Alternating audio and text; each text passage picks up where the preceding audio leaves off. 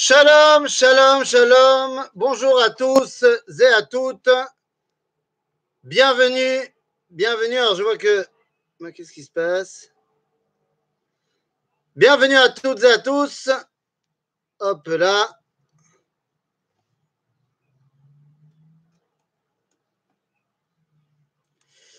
Ok. Yofi. Bienvenue à toutes et à tous. Alors, est-ce que on peut euh, commencer notre chiour sur Yom Yerushalayim? Je vais attendre juste d'avoir le Ishour. Est-ce qu'on m'entend bien? Et est-ce qu'on peut commencer le cours?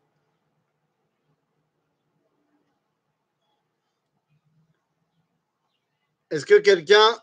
hein, je vois qu'on ne peut pas se connecter. Est-ce qu'on m'entend? On m'entend On m'entend pas? On m'entend pas? Est-ce qu'on m'entend, Botaille Je vais mettre les écouteurs.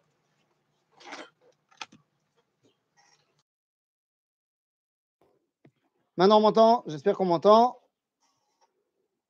Ça devrait aller là maintenant. On m'entend On m'entend Alors, je ne sais pas pourquoi, mais ça a l'air de ne pas vouloir se connecter au chat. Donc, j'ai l'impression que les gens ne peuvent pas poser de questions. Euh, hum. Est-ce qu'on peut juste me faire un signe? Alors, sur WhatsApp, peut-être Ceux qui ont mon numéro WhatsApp, histoire de me faire signe que ça marche. Et comme ça, on peut commencer. Ah, je ne sais pas pourquoi, j'ai l'impression que impossible de marquer impossible de se connecter au chat. VS, hein.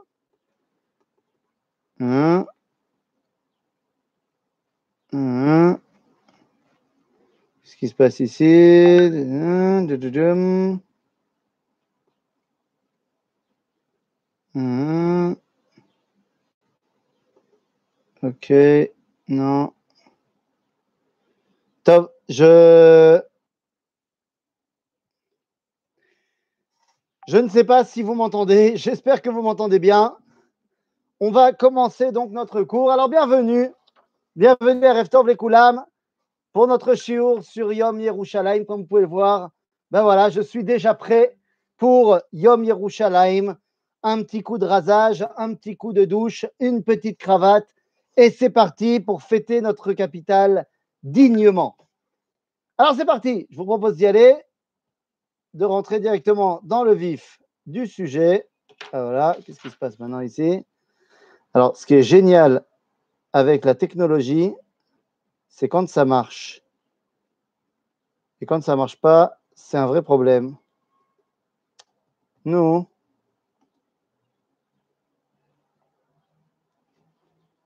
qu'est-ce que c'est que cette histoire? Je suis désolé, j'ai un problème de direct l'ordinateur s'est dit que c'était le moment de nous embêter. J'arrive pas à comprendre.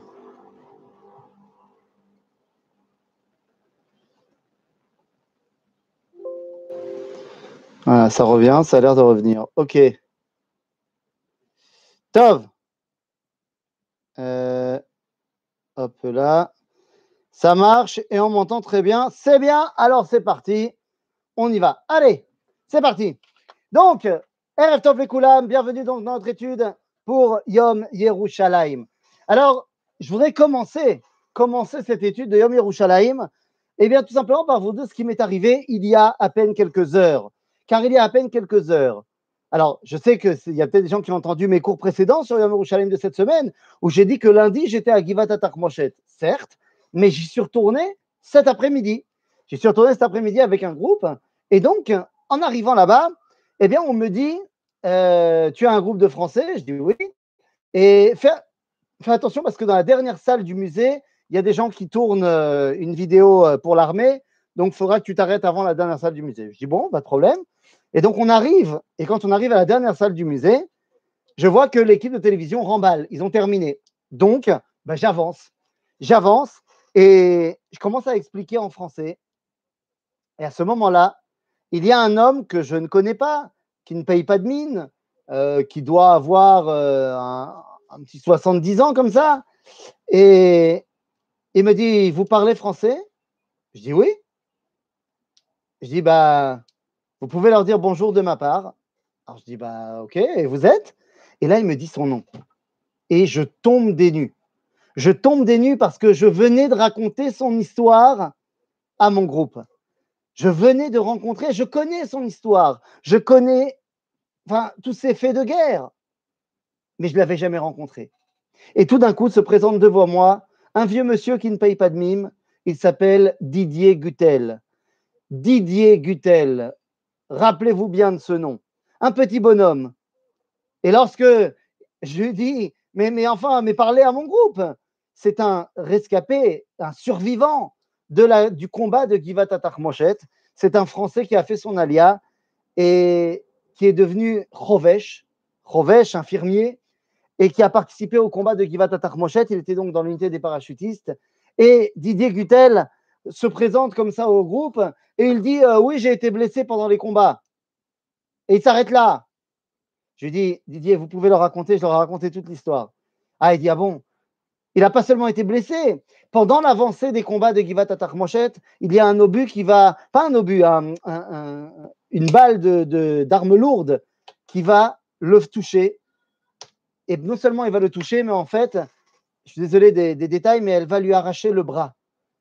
Et dans, dans les explosions et dans, et dans le choc du, du, du, du, du coup, de la blessure, eh bien, il est un petit peu comme ça. Et tout de suite, il se remet d'esprit. Il se tourne vers le soldat qui est derrière lui. C'est lui l'infirmier normalement. Il se tourne derrière le soldat qui est derrière lui et lui dit Écoute, il va falloir que tu me fasses un garrot. Et le soldat lui dit Mais, mais, mais, mais je ne sais pas comment on fait. Et prenant une grande inspiration, alors qu'il a un bras en moins, il lui dit je vais te guider, je vais te dire comment il faut faire. Et une fois qu'il lui a mis le garrot, eh bien, notre Didier va continuer à se battre. Comment? Il ne peut plus tenir son arme, mais il va tout simplement courir sous les balles pour retourner à l'endroit des blessés et continuer à donner les directives pour soigner les blessés. Didier Gutel, incroyable. Et je vous raconte ça parce que lorsqu'il nous raconte son histoire, eh bien, je lui dis euh, de terminer, enfin, quand il termine, je lui dis Est-ce que vous auriez une phrase pour terminer? Et il me dit Bah oui, la phrase est évidente. On se battra toujours pour Jérusalem. On se battra toujours pour Jérusalem. Et cette phrase, en fait, retentit dans mon esprit. Parce que si je peux totalement bah, m'associer à cette phrase, je sais qu'elle n'a pas toujours été vraie dans l'histoire. Berachot, dans le Talmud, à la page 28, ce n'est pas un hasard, nous sommes le 28 Iyar, évidemment. Dans le traité de Brachot, là-bas, eh bien, on nous raconte une histoire. On nous parle d'un homme qui est le plus grand des rabbins de sa génération. Il s'appelle Rabban Yochanan ben Zakkai. Et Rabban Yochanan ben Zakkai, qui a vécu le Khurban Bet Amigdash, la destruction du Bet Amigdash, eh bien, on nous raconte la fin de sa vie. On nous dit qu'à la fin de sa vie, il est tombé malade. Il comprenant, il comprenant bien que bah, il ne se relèvera pas de cette maladie, eh bien, tous ses élèves viennent lui rendre visite et quand ils arrivent, ils le voient en pleurs. Ses élèves le voient pleurer et lui disent Mais enfin, Rabbeinu, pourquoi tu pleures? Et là, Rabban Yochanan ben Zakkai, chef de la génération, regarde ses élèves et leur dit Il y a deux chemins devant moi, Ganeden ve Gehinam, et je ne sais pas vers lequel je vais. Tous ces élèves sont en choc, ils disent, mais même enfin, euh, ou Apati Shachazak, euh, euh, le plus grand des rabbins, si toi tu ne sais pas où tu vas, bah, et nous alors? Et moi, ma question est la suivante pourquoi Rabban Yochanan Ben Zakkai ne sait pas où il va? Je ne comprends pas. C'est un tzaddik. Un tzaddik, ça va au Gan Eden. Et puis, s'il pense qu'il a fait une avéra quelconque, bah, il n'a qu'à faire tchouva. Et comme ça, on n'en parle plus semble-t-il, Rabban Yochanan ben Zakkai est perturbé par une chose très simple. Il a fait une chose dans sa vie. Et tout le reste de sa vie, il ne saura pas s'il a bien fait ou mal fait. Qu'est-ce qu'il a fait? Il a donné Jérusalem. Je vous remets le contexte. Nous sommes à la fin de la guerre contre les Romains en l'an 70. Les Romains ont fait le siège de Jérusalem. C'est pratiquement terminé. À ce moment-là, Rabban Yochanan ben Zakkai, pensant qu'il n'y a plus de chance, eh bien, il décide de se faire passer pour mort, car les seuls qui ont le droit de sortir de la ville, Eh bien, ce sont les morts, les enterrements. Et donc, il décide de se faire passer pour mort. Et à ce moment-là, ses deux élèves, Rabbi Eliezer, Rabbi Oshua, portent le cercueil et l'emmènent à l'extérieur de la ville. Lorsqu'il est dehors de la ville, devant le camp des Romains, eh bien, il sort du cercueil, palam Ah ben non, en fait, j'étais pas mort. Tous les Romains sont perturbés. Il arrive devant et il est conduit devant Vespasien. Vespasien, c'est le général en chef des armées romaines ici à Jérusalem. Il est conduit devant Vespasien et il lui dit Ata César, tu es César. Ben non, non, non, il n'est pas César, il n'est que général en chef des armées. Seulement, au même moment, arrive un cavalier de Rome qui vient apporter un message du Sénat qui dit à Vespasien Tu es César. César est mort et tu as été déclaré empereur César euh, par le Sénat. Alors là, il en boit un petit coup parce qu'il est complètement abasourdi. Il dit, bah enfin, comment tu le savais? Là, Rabbi Yochanan Zaka, il dit, écoute, j'ai quelques contacts avec là-haut, euh, je sais deux, trois trucs. Alors là, Vespasien, il est, complètement perdu et il dit, bon, écoute, euh, tu m'as éclaté. Là, j'avoue que tu m'as fait ma journée. Alors, tu sais quoi? Pour te récompenser, demande-moi trois choses, je te donne ce que tu veux. Et Rabban Yochanan Ben Zakkai va demander trois choses. Il dit, eh bien, d'abord, donne-moi la ville de, de Yavne et ses chachamim. Ça veut dire quoi Donne-moi la ville de Yavne, ne la détruis pas. Et laisse-moi y implanter là-bas les chachamim, qu'on puisse continuer la Torah. Il lui dit, Kibalta, Yalla, Maod. Écoute, il y a un rabbin, depuis 40 ans, il, fait des jeûnes pour que le Beth ne soit pas détruit. Bon, là, euh, ça y est, hein. donc euh, Rabbi Tzadok va très mal. Amène-nous un bon docteur pour lui. Banco. Et troisièmement, il dit Regarde, j'aimerais bien que tu ne détruises pas, euh, ne tues pas les descendants du roi David. Qu'on ait encore un espoir d'un jour, peut-être. Il dit Ok, tu sais quoi, là. Et donc, il lui donne les trois choses qu'il a demandées. Mais qu'est-ce qu'il n'a pas demandé? Il n'a pas demandé Jérusalem. Semble-t-il, Rabban Yochanan Ben pense que c'est trop tard. Tout le monde ne sera pas d'accord avec lui. Rabbi Akiva va dire de cette action de Rabban Yochanan Ben Zakkai, Meshiv Rachamim Achor Vedaatam Isakelu. Genre, c'est terrible ce que tu as fait. Rabban Yochanan Ben Zakkai va donner Jérusalem. Et toute sa vie, ça va le hanter. Est-ce qu'il a bien fait? Est-ce qu'il a mal fait? Lorsqu'il sent ses forces véritablement l'abandonner, il rassemble, enfin ses élèves sont là et leur dit Panou kelim mipne atuma, c'est-à-dire sortez tous les ustensiles qu'il y a dans la chambre parce que je vais mourir et donc il y aura la touma.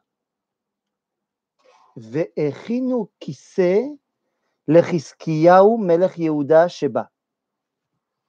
Et préparez une chaise pour le roi Chiskiyahu qui vient me chercher. C'est quoi cette histoire?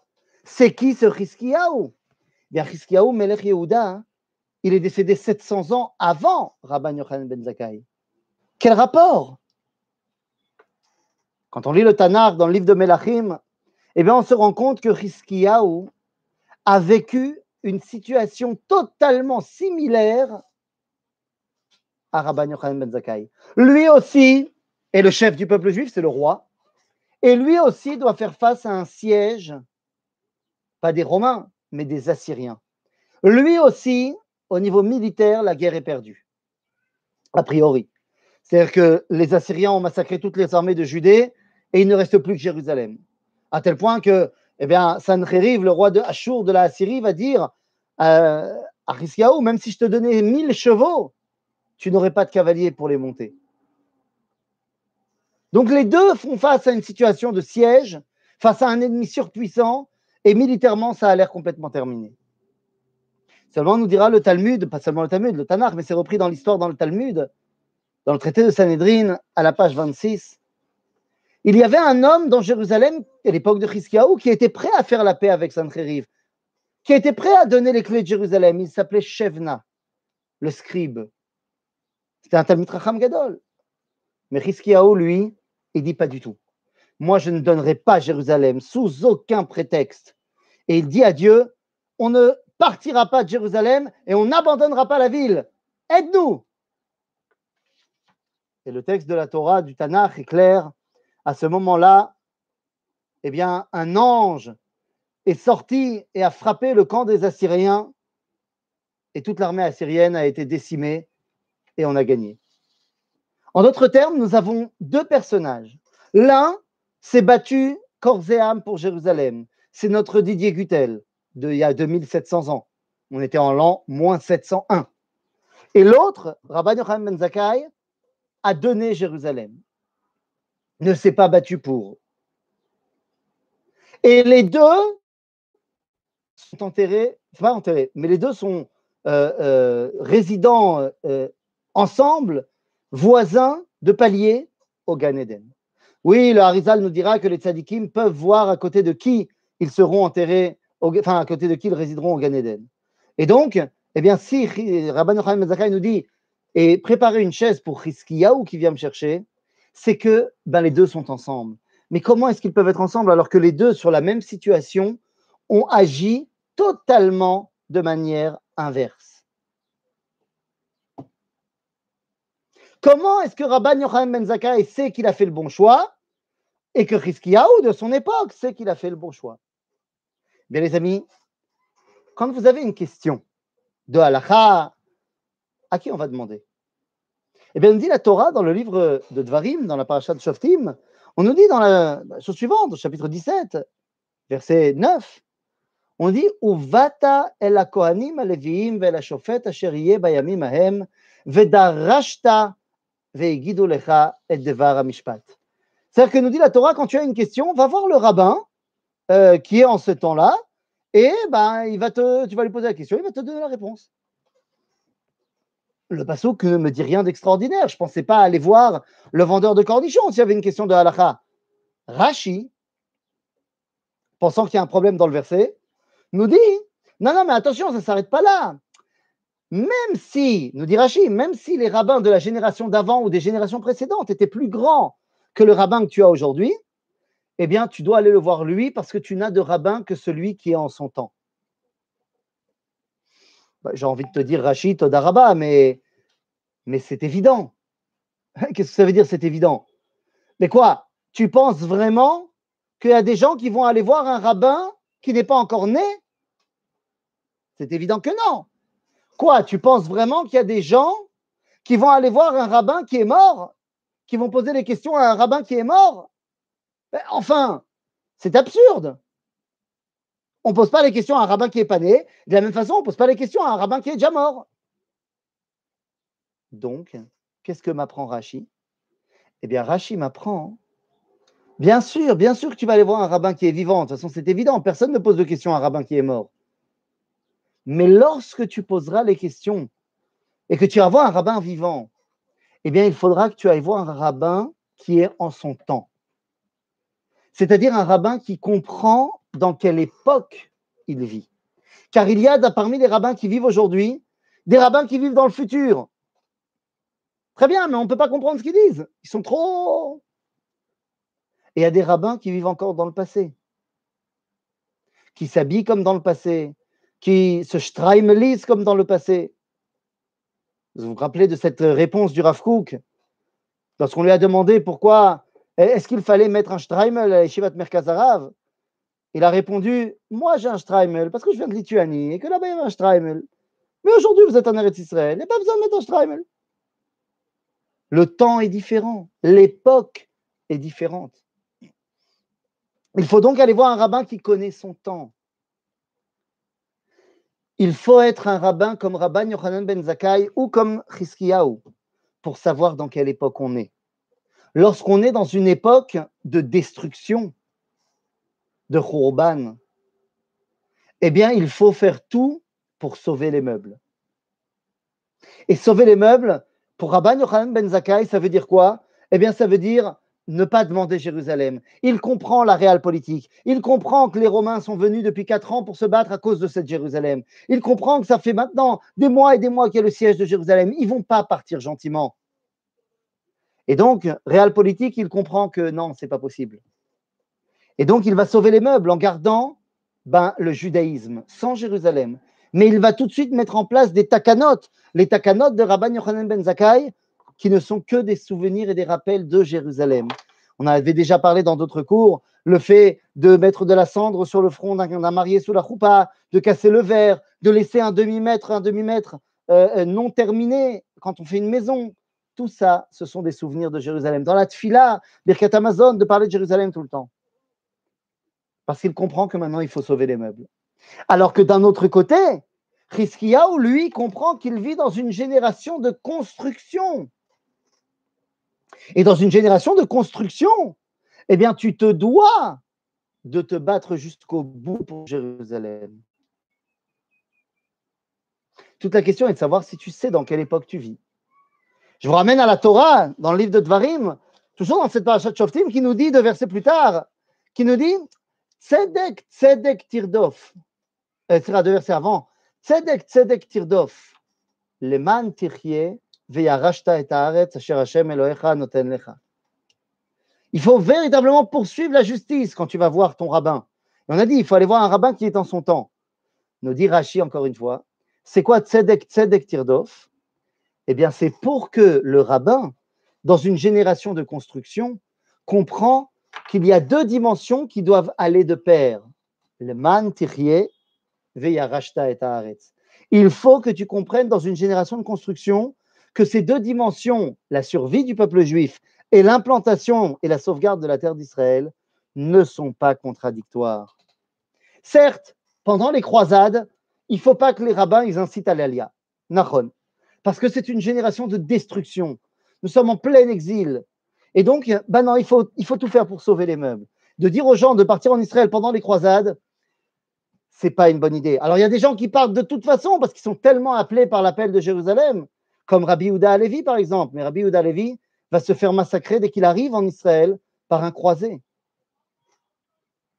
Mais lorsqu'on est aujourd'hui, lorsqu'on est dans une génération de construction totale,